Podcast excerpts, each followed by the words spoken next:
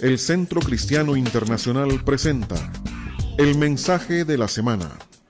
Un mensaje inspirador que lleva el propósito de edificar y transformar su vida personal y familiar a través de la renovación de su entendimiento espiritual. Queda con ustedes el mensaje de la semana.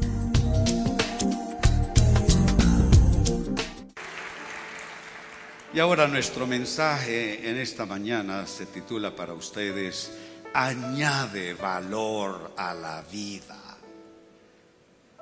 Tú puedes vivir tu vida o solo dejar que la vida se pase por encima de ti. Qué importante añadir valor a la vida. Hay personas que no han descubierto todo el don de Dios que hay en su vida, su escenario, sus relaciones, sus circunstancias, todo. Así es que este es un tema para inspirar. Estamos comenzando el año y necesitamos estar en la mejor potencia de nuestra mente, nuestro espíritu, nuestras emociones. Eh, sería terrible comenzar el año deprimido. Ya el que arrancó el año deprimido está augurándose a sí mismo un mal año. Así es que este es nuestro tema, añade valor a la vida. Y mi comentario en notas que comparto con ustedes es el siguiente. Hay personas que sin darse cuenta restan valor a la vida. No es que lo quieran hacer, no es que deciden hacerlo, no es que se odien o que odien la vida, es que no se dan cuenta de qué manera están restándole valor a la vida asumen posturas, asumen actitudes, asumen enfoques de vida negativos con los que al mismo tiempo, amados, alejan la posibilidad de una vida sana y balanceada. Yo viví así. Yo le resté valor a la vida cuando yo estaba en la flor de la vida. ¿Dónde comencé a apreciar la vida? Cuando ya había hecho bastante camino, había hecho bastante sendero y había corrido bastante hojas de calendario. Llegué tarde a mi vida. Que no le pase eso a usted. Hay una parte de mi vida que es la parte perdida, la parte desperdiciada, mal lograda. Qué terrible llegar tarde a la vida y llegamos tarde a la vida en nombre de alguien más alguien nos hizo esto, alguien nos negó lo otro, alguien nos afectó de una manera, nos afectó de la otra, y pensando en alguien más que ya no está pensando en nosotros, nosotros le estamos restando valor a la vida, no tiene sentido. Hay personas que hace rato no están en mi vida, pero si yo sigo pensando en ellos, le estoy restando valor a mi propia vida. Hay eventos negativos que pasaron en mi vida, pero si yo me esclavizo a los eventos negativos que pasaron en mi vida, le estoy restando valor con ello a mi vida. Así es que, dicho este comentario, paso a un comentario definitivamente mejor, las palabras del apóstol Pablo. Él en su carta a los Filipenses capítulo 4, verso 8, escribió lo siguiente. Por último, hermanos, consideren bien. ¿Cuál es la frase? No, no, no, me gusta que me respondan. Pónganle valor a la comunicación. ¿Cuál es la frase? Consideren bien. Es una invitación a abrir los ojos, a despertar el discernimiento. Consideren bien todo lo verdadero, todo lo respetable, todo lo justo, todo lo puro, todo lo amable todo lo digno de admiración, en fin, todo lo que sea excelente o merezca elogio. Pregunto, ¿describe esto a la sociedad nuestra? No. Esto es completamente opuesto al mood, al sentir de la gente nuestra.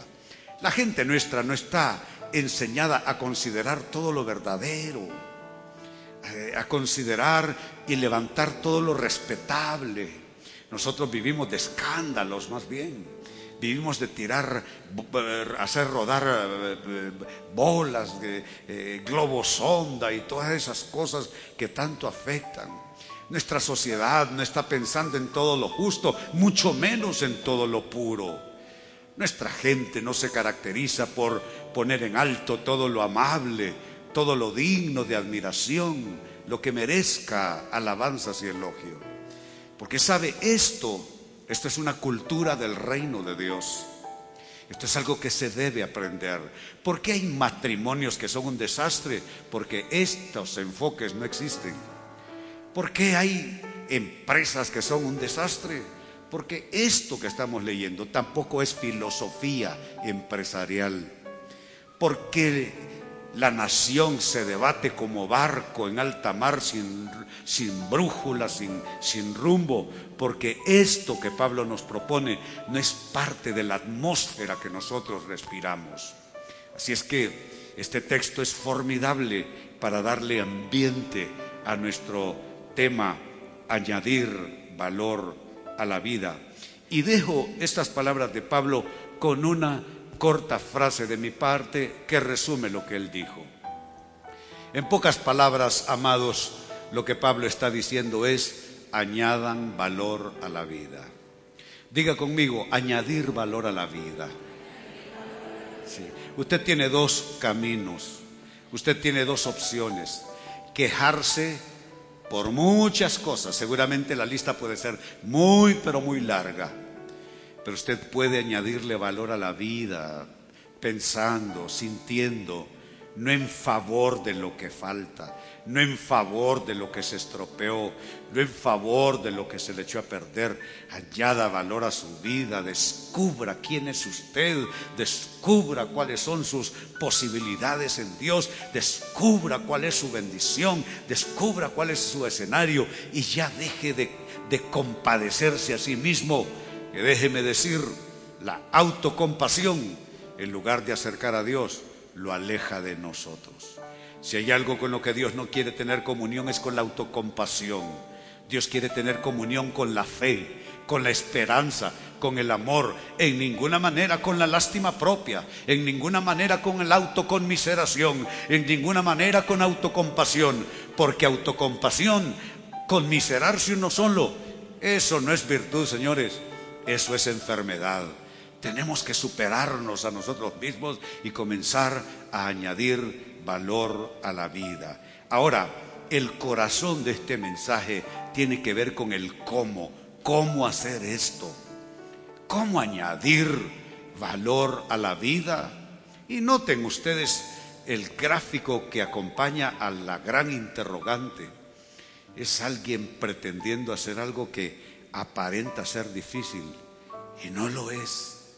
Es cuestión de aquí el corazón, la mente orientada hacia lo que construye vida, no hacia lo que maltrata vida. Entonces, ¿cómo añadir valor a la vida? No tengo una lista de 20 cosas, no, no, no, no, no.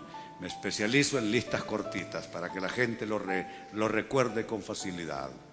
¿Cómo añadir valor a la vida? Primera respuesta, mantener suficiente, le vamos a llamar a esto higiene mental. La higiene es factor básico para la salud. Mire nuestros pueblos. Aparece un zancudo y siempre les ponen nombres raros, ¿no es cierto? Chikungunya, ¿cómo se llama el que nuevo que ha aparecido? Que ya es el Zika, que ya es preocupación de los sistemas públicos del mundo, del mundo porque se está convirtiendo en un gran mal planetario. ¿Y qué es lo que qué es lo primero que le dicen a la gente que hay que hacer? Mantener ambientes higiénicamente controlados. Que la gente se lave las manos, que no estén aguas emposadas por allí, al, descubierto, que son el, ambiente favorable para el crecimiento de todas esas eh, eh, mm, enfermedades y males, en fin, higiene. ¿Usted qué es lo primero que hace al nada más levantarse? Usted entra a su cuarto de baño Usted se va a duchar, se lava la cara, se cepilla los dientes, usa un buen enjuague bucal, eh, se eh, atiende sus cabellos, eh, en fin, higiene. Usted está haciendo distintas labores, va a comer, usted sabe que necesita lavarse las manos, enjabonárselas bien. Usted se corta las uñas, los caballeros, que hay algunos que quizá no tienen pelo aquí, ya lo perdieron ya rato, pero ¿dónde cree que están? Aquí adentro, de las orejas les está saliendo, necesitan una podadora por este lado, ¿no? Hay varones que no piensan que necesitan quitarse todo eso que sale de las orejas, hombre. ¿Sí? Higiene, qué vital, higiene. Predico yo a las 11 de la mañana y a las 6. En cuanto llego a mi casa, me quito las medias y las tiro en la ropa sucia. Quiero ropa interior limpia cuando vengo a las 6 de la tarde. Higiene. Pues ¿sabe qué? La mente no es diferente que el cuerpo. La mente requiere también higiene, atención. Hay personas que se van quedando con todo lo que a su mente va llegando y literalmente la mente humana puede convertirse en un basurero, en un foco de contaminación, donde hay, ya mencioné, autocompasión, hay resentimientos, hay rencores, hay, como dicen los chavos allá afuera, están llenos de mala vibra, ¿sí? De mala vibra. Por dentro es un montón de cosas que no construyen por dentro a la persona mantener suficiente higiene mental. Y mire, estoy usando un término que a usted le parecerá, es un término seglar, no parece enmarcarse dentro de algo espiritual, pero déjeme decirle que este problema de la higiene mental, de la falta de higiene mental, no es un problema de la gente del siglo XXI, ni siquiera del siglo XX. Esto comienza con la humanidad misma. Mire esta escritura. Libro del Génesis, capítulo 6, versos 5 y 6 son los primeros episodios de la vida humana. Dice en ese pasaje, al ver el Señor que la maldad del ser humano en la tierra era muy grande, note, vamos a darnos cuenta de dónde surge, de dónde nace y germina la maldad Vio Dios que la maldad del ser humano en la tierra era muy grande. Y aquí está el origen de esa maldad. Y que todos sus pensamientos tendían siempre hacia el mal. Todos sus pensamientos tendían siempre hacia el mal. Yo le pregunto, ¿cuál es su tendencia mental?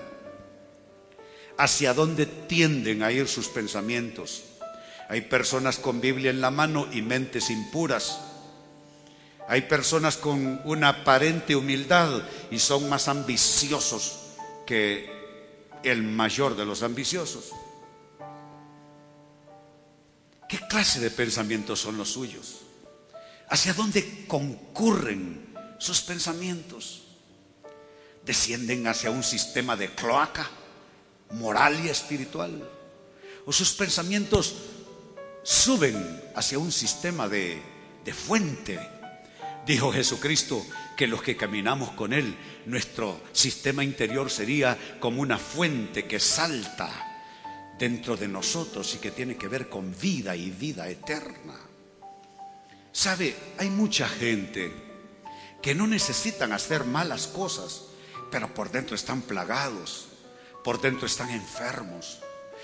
A veces logran disimularlo, la otra gente no se da cuenta pero hay un proceso de pudrición mental.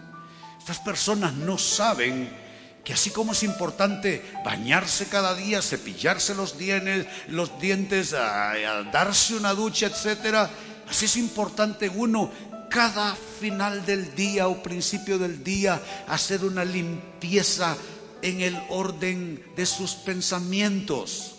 Mire, pensamientos que, tienden siempre hacia el mal. Y mire lo que produjo en, en el corazón de Dios. Verso 6. Se arrepintió Dios de haber hecho al ser humano en la tierra y le dolió en el corazón. ¿Qué significa? Usted tiene pudrición mental, usted cree, ay, pero Dios conoce mi corazón. Pero Dios sabe que en el fondo no soy así. Déjeme decirle, aquí estamos leyendo con, claridad que a Dios le duele en el corazón, porque nosotros no somos inodoros nosotros no somos sistema de cañería de aguas negras. ¿Qué pasa cuando usted anda manejando su auto y pasa por una calle donde está un tubo roto de aguas negras? Usted no quiere que ni las llantas de su auto se ensucien con eso, se contaminen.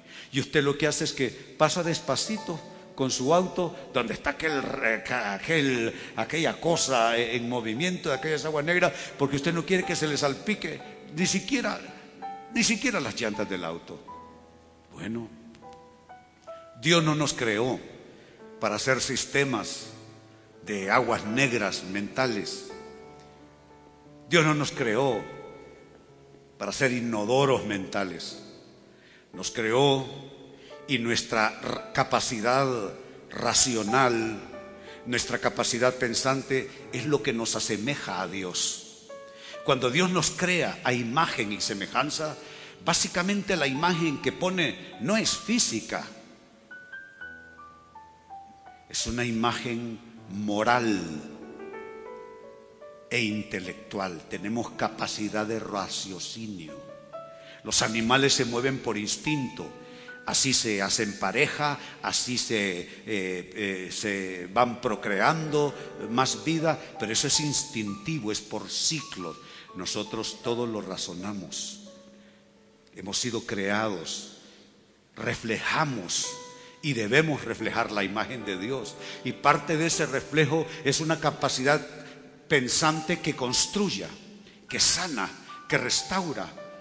Una capacidad pensante que está en salud, no en enfermedad. Pues bien, aquí el centro de ese pensamiento es que todos los pensamientos vio Dios que todos los pensamientos de la humanidad tendían siempre hacia el mal. ¿Y qué hay detrás de ese vocablo? Pensamientos.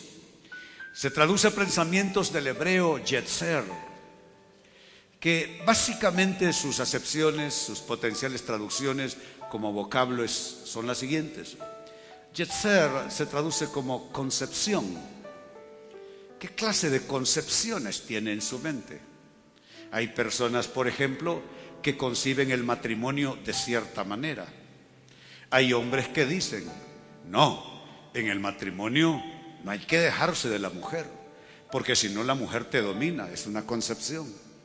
Hay mujeres que piensan del matrimonio, no, no hay que dejarse del hombre, porque si te dejas del hombre, el hombre te subyuga y te somete, es una concepción. Hay quienes piensan en términos de negocios, de dinero, y tienen concepciones que están muy mal. Dicen, no, hace dinero el más vivo. No hay que hacerle favores a nadie. Al que puedas, si es posible, dormírtelo, duérmetelo. Y para que tú ganes más, no pagues impuestos, duérmete al Estado también, engáñalo, no pagues los impuestos, no des factura. Y entonces le dices a la gente en la tienda, ¿dónde tú eres el, el gerente tal vez? Que pregunte, ¿quiere factura o no quiere factura? Si va sin factura, le doy un 10% de descuento o lo que sea. ¿Sabe? Concepciones de la vida. Hay quienes dicen, con tal que mi esposa no lo sepa, estoy bien. Con tal que mis hijos no me vean, todo está bien. No, no, no. Revisa tus concepciones. ¿De qué estamos hablando? Dice, los pensamientos de la humanidad son proclives hacia el mal sus concepciones, es decir, el propósito, el yetzer, el propósito humano, lo cual, según las distintas acepciones del hebreo yetzer, esas concepciones se convierten en un marco de referencia. Hay personas que tú sabes que no son confiables ni para tomar café con ellas, ¿cierto? porque ya su marco ya se descubre, se denota. Una persona maliciosa, por ejemplo, las niñas ya tienen la suficiente eh, eh, madurez y discernimiento y le ven la malicia al tipo en los ojos. Y estas chicas quieren salir corriendo, ¿no es cierto? Alejarte del tipo, porque ya se convirtió en una referencia, en un marco. Comenzó mentalmente aquello, pero se le comenzó a, salir por los ojos. Y cuando pasan entonces las, las jovencitas de buen aspecto, aquello que está en su mente, que comienza con concepciones de que las mujeres lo que representan es sexo. Entonces esa, esa, concepción se convierte en un marco para esa persona y eso se comienza a salir de esa persona, se le sale por los ojos, se le sale con, cómo les habla las personas sea en el mundo de los negocios o en el mundo de las relaciones interpersonales o cuestiones entre hombre y mujer, se le sale ese enmarcado que a esas alturas ya tiene y que comienza siendo algo mental. La imaginación, así es otra manera de traducir Yetzer, la imaginación. Yo te pregunto, ¿qué imaginaciones tienes tú? Yo no sé de ustedes, pero hay algunas cosas de las que yo me cuido. A mí no me gusta el cine, no me gusta sentarme codo a codo con gente que no conozco. Sí, y algunos tienen malas costumbres, sí. Cuando uno se para, parece que está caminando a saber en qué de todas las rosetas de maíz que dejaron todos esos que no saben ni comer ahí en el piso. Parece que las rociaron así, parece boda. El otro día, no hace mucho, fui con mi esposa al cine y cuando salimos, yo me quedé de último para salir y cuando salimos todo, todo aquello estaba lleno, parecía que era una boda y que iban tirando todo eso. Esto es la gente que no sabe ni comer.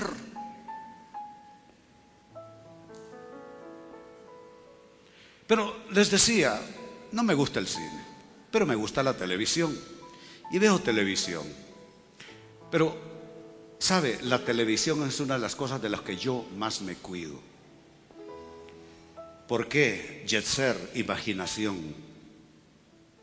No quiero que en mi imaginación se vengan a ir acomodando cosas que aunque no se vean en lo externo, allí van a estar germinando como semillas. Qué importante es cuidar el yetzer tuyo, las concepciones de vida, tus propósitos, el marco en el cual te vas creando, las imaginaciones que te haces. Tú necesitas compartir cierto tipo de imaginaciones. Y luego Yetzer se traduce como mente. ¿Cuál debe ser nuestra, oración respecto a nuestra higiene mental? Nuestra oración debe ser esta. Salmo 19 y verso 14. Les acompaño, lean conmigo el texto. Digamos todos, sean pues aceptables ante ti mis palabras y mis pensamientos, oh Señor, roca mía y redentor mío. Mire mis pensamientos mis pensamientos antes de ser de mi esposa con la quien pasamos tanto tiempo juntos. Mis pensamientos antes de ser suyos son de Dios. Mis pensamientos antes de ser de mis... Yo tengo tanta gente que trabaja bajo mi dirección, bajo mi autoridad. Mire, solo esta cumbre de donde volvemos, me paro yo el gran hotel Sheraton, el hotel tradicional de la ciudad de San Salvador, lleno el salón, sistema de trabajo, todas las sillas con mesas. Hay una cantidad enorme de personas, vienen de muchos países. Y me digo a mí mismo, Dios mío, y pensar que la balanza el fiel es este frágil hombre que soy yo. Pensar que yo puedo bendecirles o puedo contaminarles espiritualmente hablando. Qué responsabilidad. Pero usted no necesita estar en mis zapatos para tener la misma situación. Usted en su propio mundo de relaciones, ¿cómo puede reclamarle a sus hijos conductas irregulares si la mente suya está lleno de pensamientos irregulares? ¿Cómo puede usted pedir a los políticos del mundo nuestro que no sean corruptos si la mente suya es una mente en estado de corrupción? Entonces, qué importante es esto. Debemos decirle, Dios, sean aceptables. Mire qué palabra, aceptables. ¿Es todo lo que usted piensa aceptable delante de Dios? Si se pudieran desnudar sus pensamientos, ¿le causaría a usted vergüenza? ¿Qué sentiría usted si se desnuda su alma?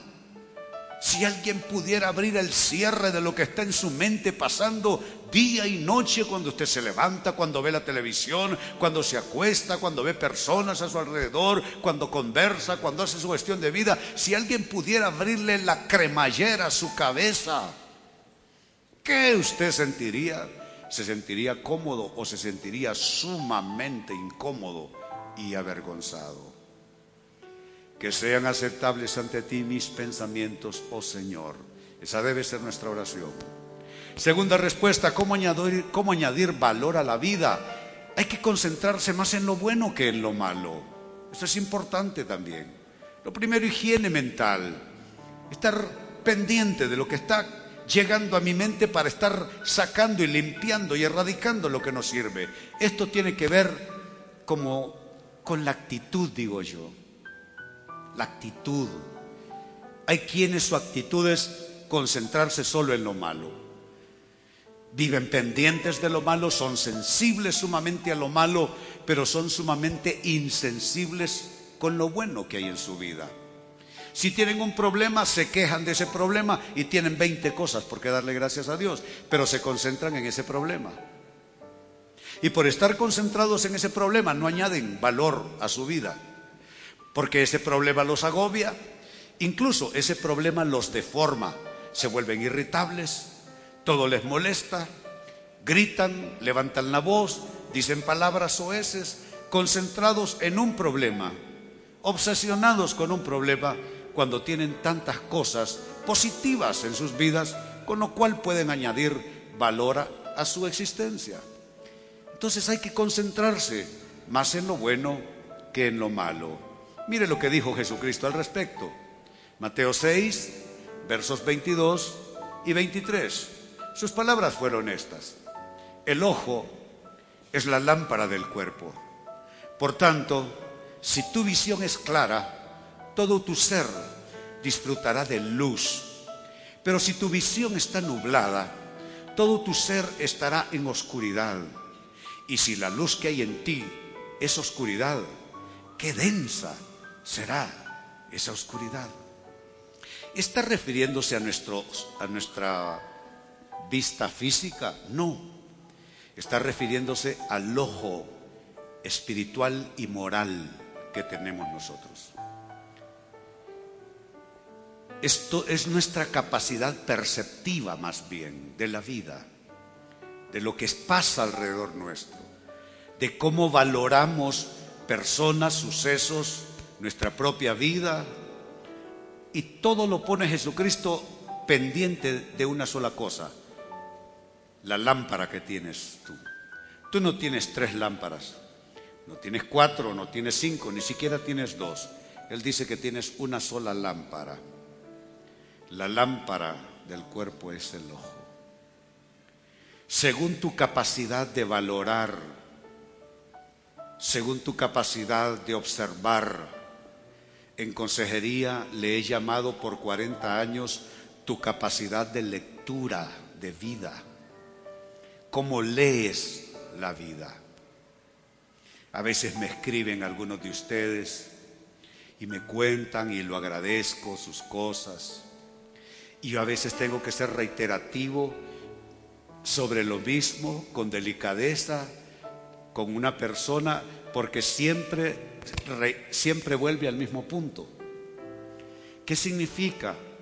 Que su lámpara está alumbrando solo hacia determinado suceso de su vida, hacia determinada pérdida de su vida. Allá en San Salvador, alguien me vio que no conocí físicamente, personalmente, mejor dicho, pero me mandó un correo apenas llegué y me pidió consejo sobre cosas de amores, ¿no? Entonces le di un consejo, a lo cual me replicó y me volvió a insistir en lo que notaba yo era su preferencia en la decisión que me está preguntando para yo opinar. Entonces no se lo escribí, pero me lo quedé pensando. Si ya decidió lo que quiere, ¿para qué me pregunta? Porque me pide una opinión, le hago el diagnóstico, le doy algunas sugerencias, le digo que tenga ciertas, cierta atención en su lectura a ciertos signos porque le digo, si estos signos usted lo ve de novios, de casados, agárrese, que no van a ser signos, van a ser verdaderas tormentas. Pues, pero me replicó y entonces argumentó a favor de lo que quiere. Entonces, ¿qué pasa? Su lámpara. Yo te pregunto, ¿cómo es tu lámpara? ¿Hacia dónde está alumbrando tu lámpara? Es capacidad perceptiva, capacidad de lectura de vida Dice Jesús, la lámpara del cuerpo es el ojo. Si tu visión es clara, tu ser, mire qué palabra, disfrutará. Cuando tienes buena lectura de vida, tienes capacidad de disfrute. Y no estás pensando en lo que te salió mal, sino en lo que tienes, que es bueno y que te ofrece disfrute. Pero si tu visión está nublada, yo tengo que usar gotas mínimo cuatro o seis veces en ambos ojos. Les recuerdo que soy operado de cataratas de ambos ojos. Entonces literalmente amanezco con los ojitos como pegaditos por dentro. Eh, no tengo suficiente ya, no sé cómo le llaman los, los sí, lubricación, gracias. Entonces tengo que artificialmente lubricarme los ojos. Si tu visión no está bien, todo tu ser estará en oscuridad. Sí.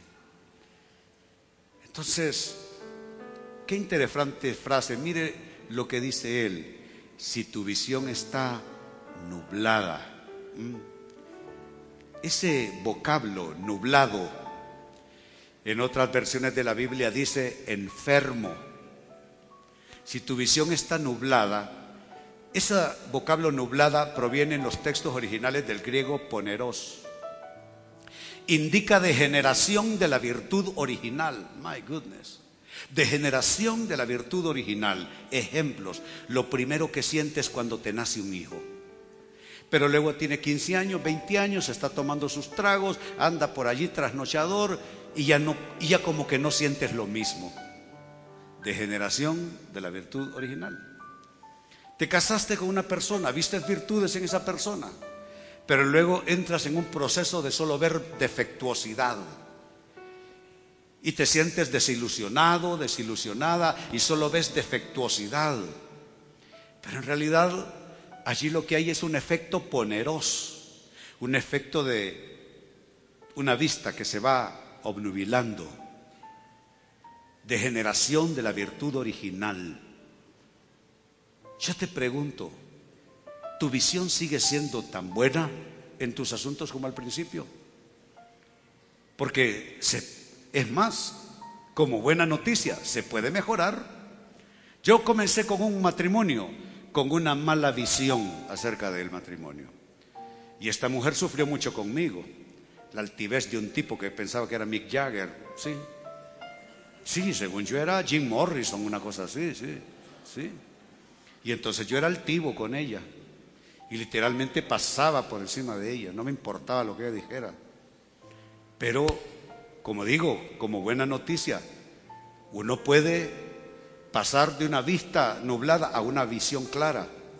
Ahora, 42 años después de casados, siento por ella lo mismo que sentí cuando la correteaba en el colegio, que no me quería hacer caso, la esperaba en las esquinas, yo quería que dejara al novio que tenía, me decía que no, me dijo que no por dos años, y yo me moría por esa mujer, si la miraba en una fiesta, me abonaba con ella, yo dejaba a mi novia botada y me abonaba con ella, porque esa era la mujer que yo quería, ella a mí me gustaba, me tenía ganado el corazón, ni siquiera éramos novios, solo éramos amigos, eso que yo sentía en esos días cuando la correteaba, eso es lo que sentí de después de un montón de años de, verlo de otro modo, de verlo de manera arrevesada. Eso es exactamente lo que siento. Y somos personas en tercera edad. ¿Qué es lo que te quiero decir? Que la cosa se puede arreglar, hombre. Claro que se puede arreglar.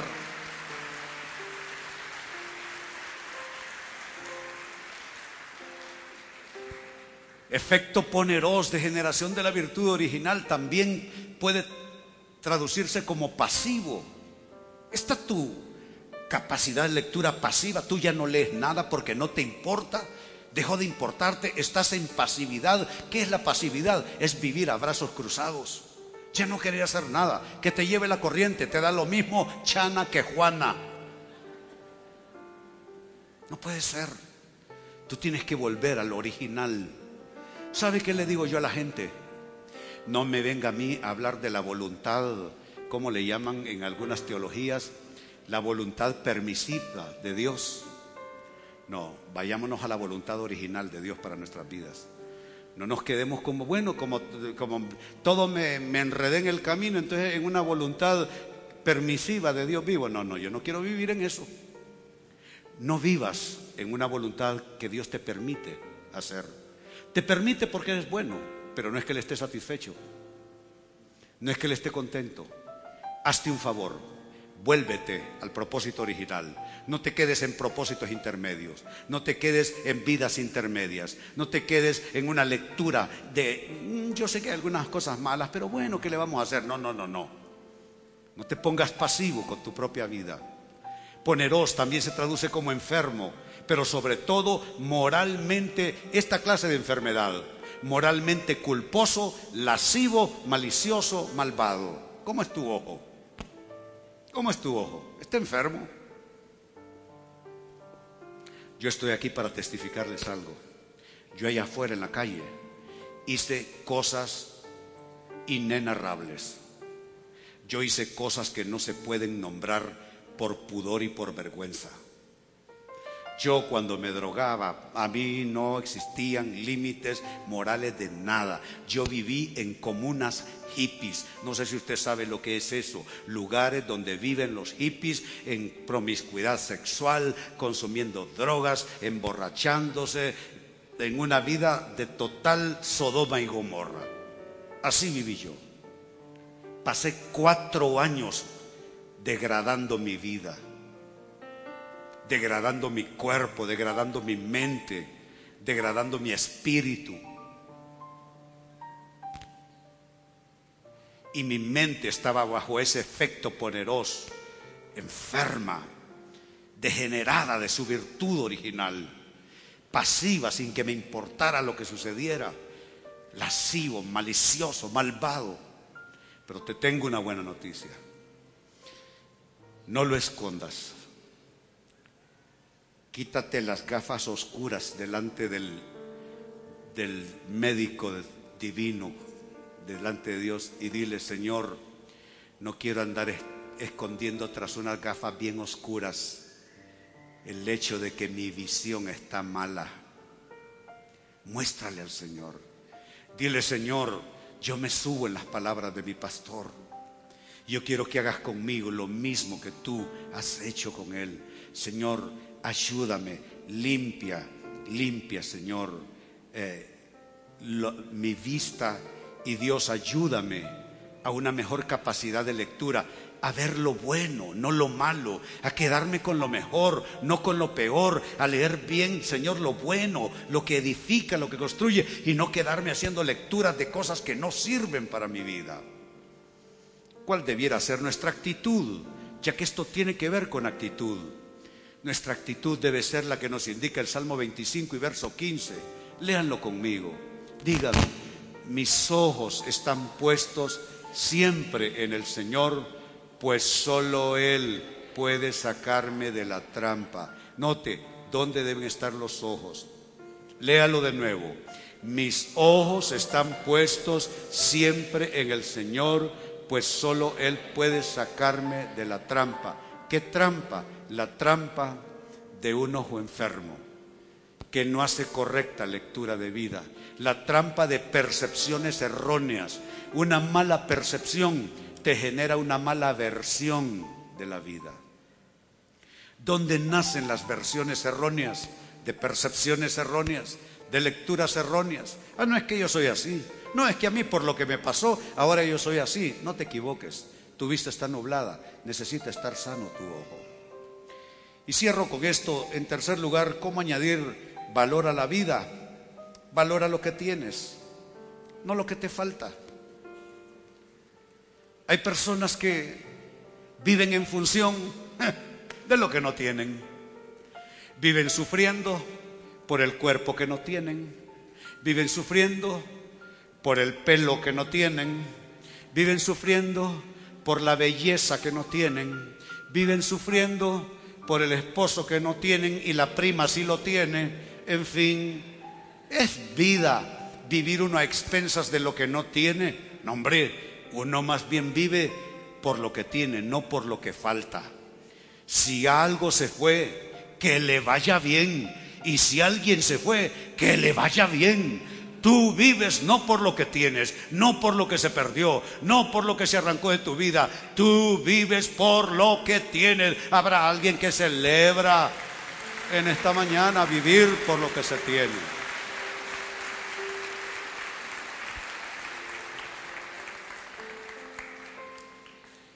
de dos textos por la hora me paso al segundo. Lucas capítulo 15, versos 11 al 13. Noten esto.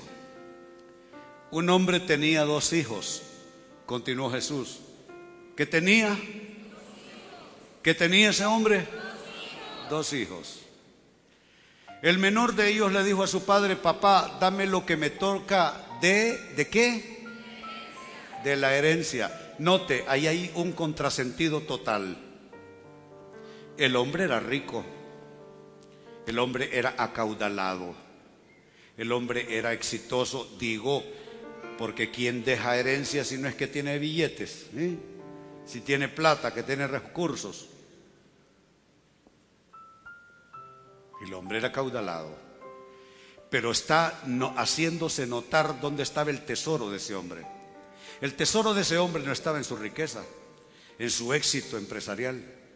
El tesoro de ese hombre estaba, ¿dónde? ¿Dónde estaba? Díganmelo de nuevo. En sus hijos. En sus hijos. No era su carrera, no era la empresa, no era su auto, no era su casa, no era su cuenta en el banco no eran sus inversiones, no era la casa de campo, no eran las vacaciones todos los años, no, su riqueza eran sus hijos. No tenía esposa. Quizá por eso valoró lo que le quedó de ella. Tenía dos hijos. Pero note que el hijo no dice que tenía un padre y que le dijo, papá, tú eres lo máximo para para mí. Papá, yo me quedo contigo. ¿Sabe que una de las grandes satisfacciones que he tenido en esta vida es que mi hijo, graduado como ingeniero industrial y de sistemas, una carrera que solo su bachillerato fue un año más, no fue un bachillerato en ciencias y letras, sino ciencias y letras y computación. Cuando salió del Instituto Evangélico, sabía armar y desarmar computadoras como yo me quito los zapatos y me los pongo. Yo decía, pues este chico tiene una capacidad tremenda. No, me dice, que así nos ponen en el colegio, las desarmamos y las volvemos a armar. Y nosotros del colegio, luego entró, hizo esa ingeniería industrial y en sistemas. Cuando se graduó yo dije, ¿qué va, qué va a hacer? Y él no me lo dijo a mí porque a él en ese entonces le costaba hablar conmigo. Ahora hablamos de hombre a hombre, ya está grande. Pero en ese entonces que estaba más chico, habló con su mamá. Le dijo, mamá, yo lo que quiero. Yo pensé cuando me lo está relatando mi esposa, que mi papá me ayuda a poner una empresa, que mi papá, que está bien conectado, me consiga un buen trabajo. ¿Qué le va a decir a su madre? Le dice, yo lo que quiero es servir en la iglesia con mi papá. Y ustedes ven un hombrón, parece gigante, parece vikingo, Uno que se para y a veces viene y, observa un parlante y lo arregla y ve unos cables y está parado un rato enfrente ahí viendo cómo está el sonido. Él es ingeniero. Y él no tiene problemas en venir a arreglar cables aquí, él todo lo que es sistemas y tecnología, él lo hace aquí y hace lo hace con actitud no de ingeniero, sino de obrero. Si él se tiene que encaramar, se encarama. Si él se tiene que tirar al piso, se tira al piso. Yo le digo, pero, pero óyeme, tú siempre andas en camiseta, en jeans y en tenis. Es que mi trabajo me lo requiere, papá. Me dice, yo no puedo andar así con mucho trapo encima porque aquí hay que encaramarse a cualquier lado y hay que hacer de todo. ¿Qué es eso? ¿Cuál es su tesoro? Su cartón en la universidad, sus amiguitos ricos de Unitec, eso era su, eso fue su tesoro, no, su tesoro es la iglesia, porque él corría, él creció corriendo en los pasillos de la iglesia, cuando yo era un joven pastor, él iba, sabe, yo ni auto tenía cuando comencé a servir al Señor, yo me iba adelante a la iglesia para yo mismo poner el sonido, porque yo entiendo de todas estas cosas, ponía las bancas, yo mismo tenía que hacerlo con un poco de chicos más, y en el entretanto yo me iba adelante, mi esposa se subía a un autobús de ruta con dos niños para ir a una escuela del estado donde yo tenía por iglesia allá por el Teatro Nacional Manuel Bonilla, se subía ella. Antes de eso, cuando yo tenía la, la iglesia allá en una escuela, la escuela argentina, la escuela Lempira, allá en Comayagüela, no sé, se subía en un bus de ruta con nuestros hijos. Él creció en eso. Y su tesoro entonces no fue hacer plata como sus compañeros de la universidad. Su tesoro fue servir al Señor. Mire lo que estamos leyendo. Un hombre, su tesoro eran sus dos hijos. Pero el menor de ellos tuvo un problema. Papá, dame la parte que me toca de la herencia. Y el papá vio que él solo era dinero para ese muchacho. No críes a tus hijos viéndote solo como el que da dinero. Porque cuando estés viejo y cuando estés vieja lo vas a padecer, te van a tiranizar. Los hijos tienen que crecer viendo a papá y a mamá como algo más que solo donde sacar plata para comprar cosas. Los hijos tienen que aprender a valorar la vida en la casa, la comunión con papá, con mamá, el rato que están juntos. Concluyo con un comentario sobre este texto. Este hijo restó valor a su mayor tesoro, la relación con su padre. Prefirió valorar el dinero por el que nunca había trabajado. Él nunca había trabajado por ese dinero. Y él eso es lo único que vio. Al contrario, para su padre, su valor no era el dinero por el que sí había trabajado, sino los dos hijos que tenía. Entonces nuestro tema en esta mañana ha sido añadir valor a la vida. Tres maneras simples pero poderosas de añadir valor a la vida. Lo primero, mantener suficiente higiene mental. Dos, concentrarse más en lo bueno que en lo malo. Esto es un verdadero resabio para muchas personas, una mala costumbre, vivir pensando solo en lo malo que, que hay alrededor o lo malo que les ha acontecido. Y tres, valorar lo que tienes, no lo que te falta. Si lo que te falta llega, pues qué bien, pero mientras tanto, disfruta lo que ya eres, disfruta lo que ya tienes. ¿Cuántos han aprendido algo esta mañana? Muy bien, démosle gloria al Señor, démosle alabanza.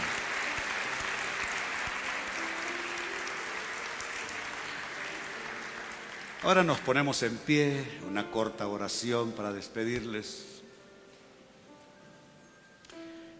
Si alguien necesita a Cristo, incline su rostro y repite esta oración. Dígale, Señor Jesús, hoy te entrego mi vida te doy mi corazón. No tengo que ser perfecto para poder seguirte. Lo que me posibilita seguirte es que pagaste el precio por mis pecados en la cruz. Te recibo como mi Señor y mi único y suficiente Salvador. Amén. Si alguien hizo la oración, me indica con la mano, por favor, para felicitarle. Aquí hay un caballero, hay cuatro bellas señoritas, seis, siete lindísimas, de, todas de aquí, de estas bellas de amarillo, hay varias, una con un azulito aqua, hay un caballero acá también. Por favor, mantengan la mano alzada un, un minuto más, una señora con una blusa de rayas allá.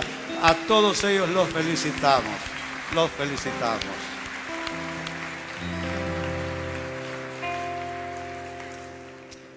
Ahora acompáñenme a orar. Padre, te damos gracias.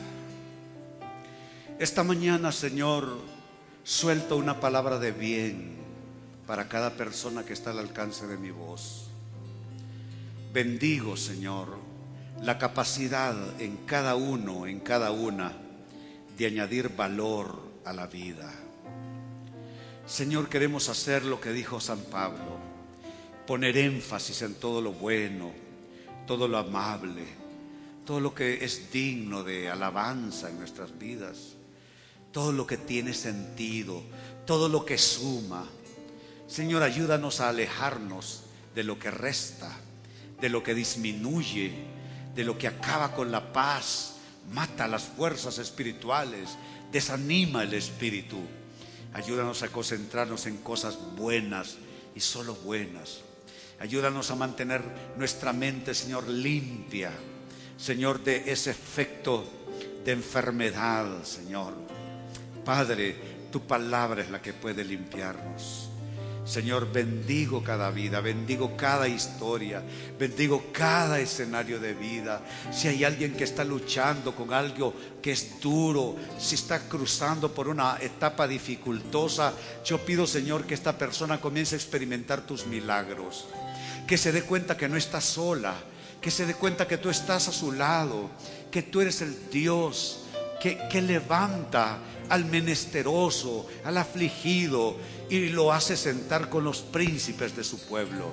Ayúdanos, Señor, a crearnos el mejor marco mental, espiritual. Señor, el marco, la referencia no deben ser nuestros dolores, nuestros fracasos, nuestras pérdidas.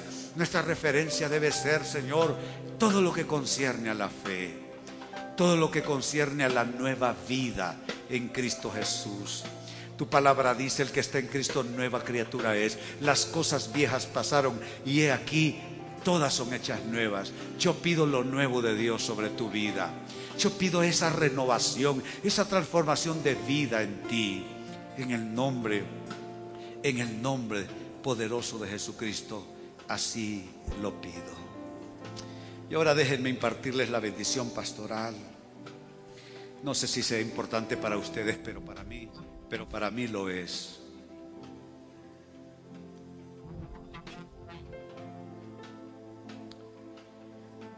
El Señor esté a tu lado y te sostenga.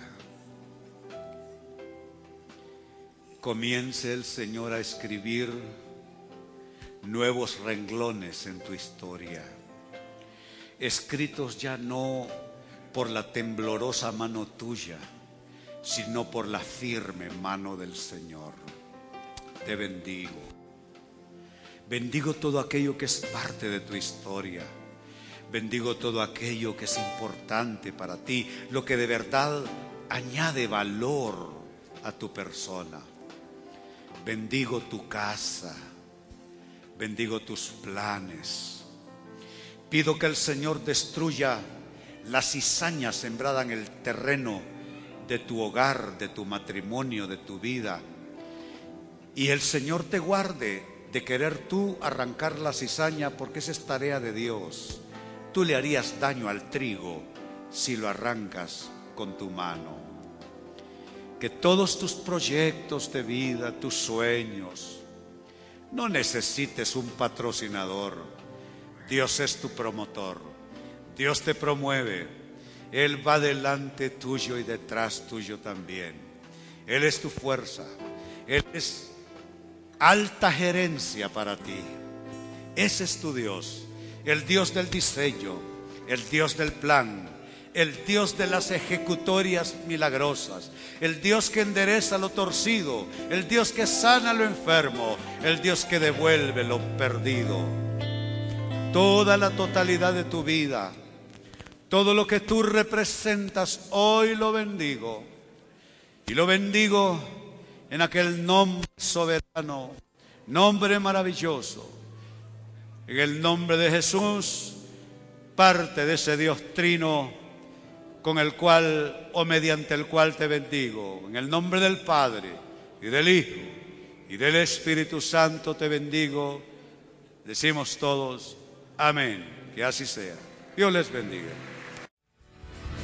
CC Channel presentó La Iglesia en el Hogar, tomado de una de nuestras celebraciones de fin de semana. Le esperamos en nuestra próxima edición.